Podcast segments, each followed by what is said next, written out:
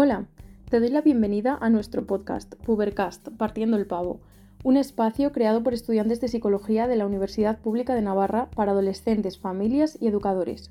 Aquí nos sumergiremos en el fascinante y, a veces, desconcertante mundo de la adolescencia para comprenderla mejor. Exploraremos los desafíos, las alegrías, las luchas y las victorias que vienen con esta etapa única de la vida. Hablaremos de problemas, historias y soluciones reales, desde la salud mental o la identidad personal hasta las relaciones familiares y el acceso a la pornografía. Así que si estás en plena adolescencia buscando respuestas, te gustaría comprender mejor a tus hijos o hijas o necesitas herramientas para tu alumnado, este es el lugar para ti. En cada episodio te espera información valiosa, consejos prácticos y por supuesto un poco de diversión. 3, 2, 1, Pubercast. Hola, te damos la bienvenida al episodio 1 de Pubercast, Partiendo el Pavo. Somos Imanol, María, Mirella, Saray, Paula, Yolanda y Valentino. Y hoy te vamos a hablar sobre el efecto de las redes sociales en la autoestima de los adolescentes. Antes de comenzar, vamos a poner las cartas sobre la mesa.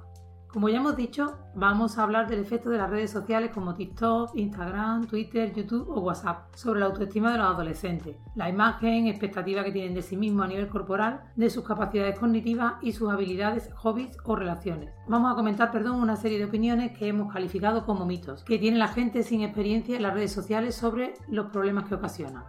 Vale, el primero de los mitos es que lo único que para lo que sirven es para perder el tiempo.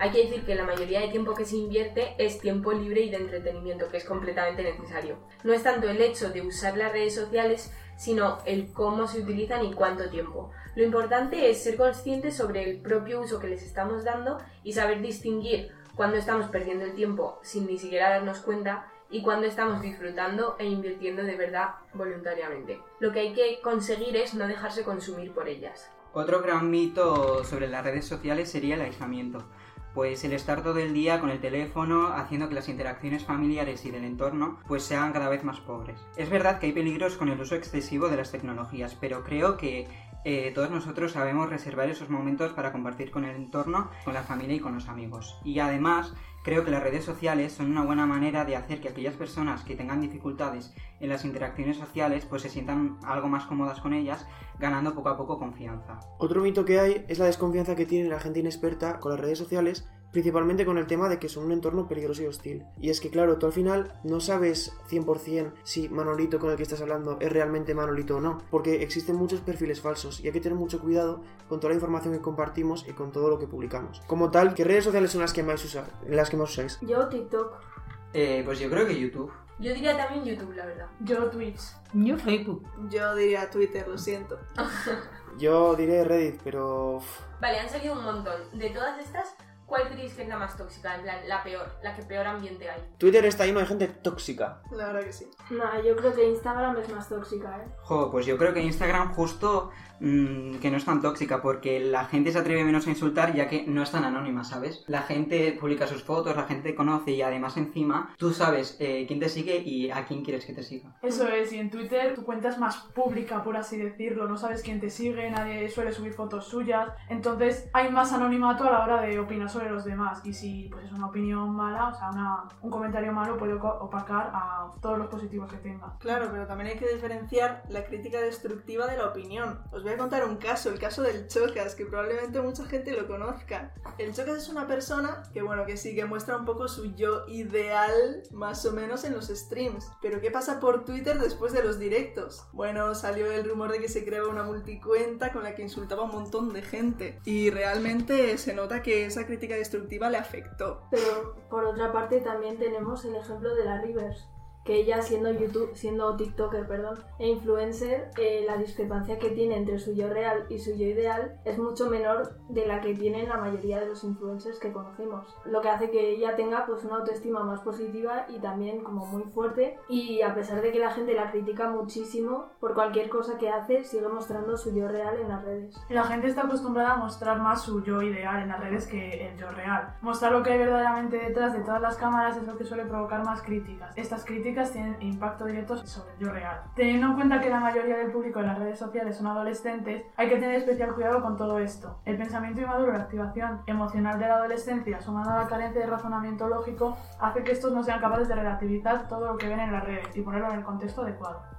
Vale, a ver, después de haber puesto sobre la mesa los mitos que hay, de haber hablado de casos positivos, casos negativos, eh, la discrepancia entre el yo real, el yo ideal, la autoestima, los- las distintas redes que hay, hay que abrir el debate ya, es el momento. ¿Las redes sociales pueden hacer que aumente la autoestima de una persona? ¿Sí o no? Yo diría que sí. O sea, en mi opinión, la valoración que tú tienes sobre ti mismo se puede ver influida por los comentarios que te diga, por ejemplo, tus amigos o tu entorno más cercano, ¿no? O sea, si tú subes una foto y tus amigas te comentan, guapa, qué reina, te quiero mucho, pues eso obviamente va a hacer que tu autoestima mejore. O si no, por el contrario, si tu entorno más cercano, digamos que no es el mejor o es un poco desfavorable, pues que una persona externa te ponga un comentario positivo en las redes sociales, pues también hace como que igual te alegra el día o te sientas mejor contigo misma. Ya, pero por eso que has dicho, eh, los comentarios negativos también influirían sobre la autoestima. Además, un comentario negativo suele tener más impacto que los positivos. Ya, yo estoy de acuerdo con Sarai. Y es que encima, si tú te basas tu autoestima en los comentarios que te deja la gente, eso no sería una autoestima sana y fuerte y, y firme de verdad. Porque en el momento en el que esa valoración externa sea distinta, quiero decir, la autoestima debería depender únicamente de nuestra propia valoración.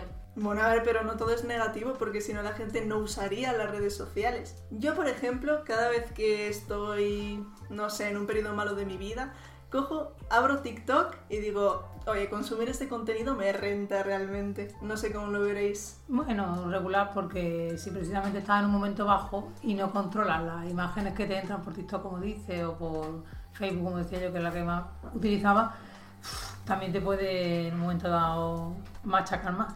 Sí, pero eso mismo también da pie a que hay figuras públicas que realmente motivan a otras personas, te ayudan a cambiar conductas. Influyen tanto que pueden hacerte cambiar una conducta y un pensamiento. Como, siguiendo como lo que está diciendo ella, si yo me levanto por la mañana y estoy con un día realite, que digo, "Mm, no me está apeteciendo nada, y de repente me aparece el audio cristiano deseándome pues los buenos días y que trabaje y tal, al final eso pues me motiva un montón. O sea que eso también hay que tenerlo en cuenta, que hay muchas hay mucha gente que cambia su mentalidad y su chip gracias a figuras públicas. Claro, si a mí yo me levanto un día y me dice Cristiano Ronaldo, buenos días, yo también me alegro. A ver, a ver, yo creo que nos estamos yendo un poco. Lo primero, María, que Cristiano Ronaldo no te da. No.